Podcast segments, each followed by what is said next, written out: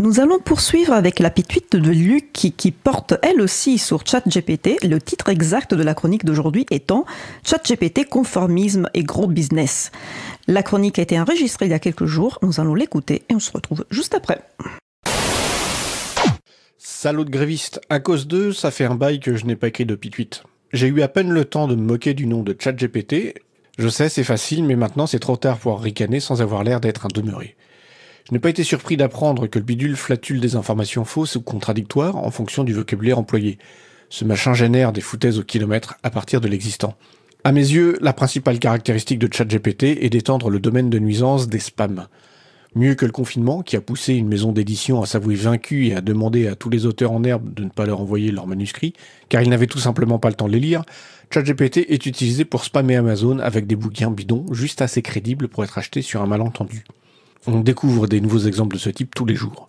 Même difficulté dans le domaine des études. Avant, les mauvais étudiants copiaient-collaient Wikipédia ou quelques textes de référence trouvés sur Internet. Les plus audacieux tentaient la traduction automatique de textes écrits dans une autre langue.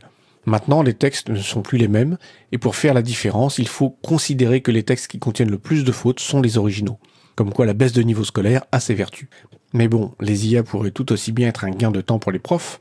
Ils pourraient fournir à leurs étudiants un tissu de foutaise généré en leur demandant de relever et expliquer tout ce qui est faux. La génération par des IA menace de se répandre partout. Comme pour les spams, générer du bruit est bien plus rapide que de faire le tri. Notre vie à l'avenir, ce sera un peu comme regarder un blockbuster américain. Une structure toujours identique, un enchaînement d'effets incohérents et un conformisme de bonne loi.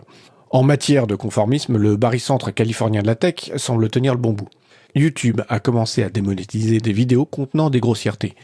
Je n'ai sans doute pas des millions d'auditeurs, mais moi, à la radio, je peux dire tous les gros mots que je veux. Caca, merde, chiasse, Microsoft Teams. Alors bien sûr, ça a couiné, et ils ont fait la promesse de réviser leur politique. Les grossièretés n'ont pas le même sens ni le même usage en fonction des langues et du contexte. Pas besoin d'être un génie de la linguistique pour savoir ça. Et puis leur justification de ne pas froisser les annonceurs est bidon. Adepte de pratiques extrêmes que je suis, j'ai revu un téléfilm français en prime time pour la première fois depuis 25 ans. Et le héros y utilisait constamment des grossièretés. Les pages de pub étaient pourtant bien garnies. Si TF1 a pigé le truc, comment se fait-il que nos génies du business digital ont pu penser que bannir des mots allait résoudre un quelconque problème? Simple différence culturelle? J'ai du mal à y croire tant le fuck a été prononcé dans le cinéma américain. En tout cas, le conformisme, encore lui, semble frapper avec la vague de licenciements qu'on observe chez les GAFAM.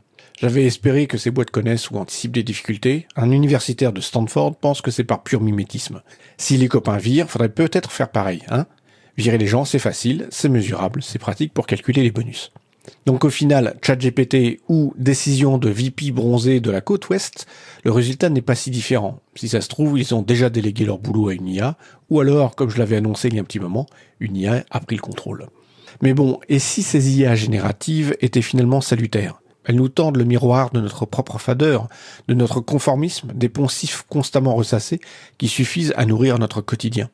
Si à l'avenir nous devons nous faire spammer constamment et partout, cela veut dire qu'il faudra être plus imaginatif, maîtriser notre culture, contrôler nos propres réseaux de confiance et faire vivre nos communautés. Vous êtes de retour en direct sur Radio Cause Commune. Nous venons d'écouter la chronique La Pituite de Luc consacrée aujourd'hui à ChatGPT.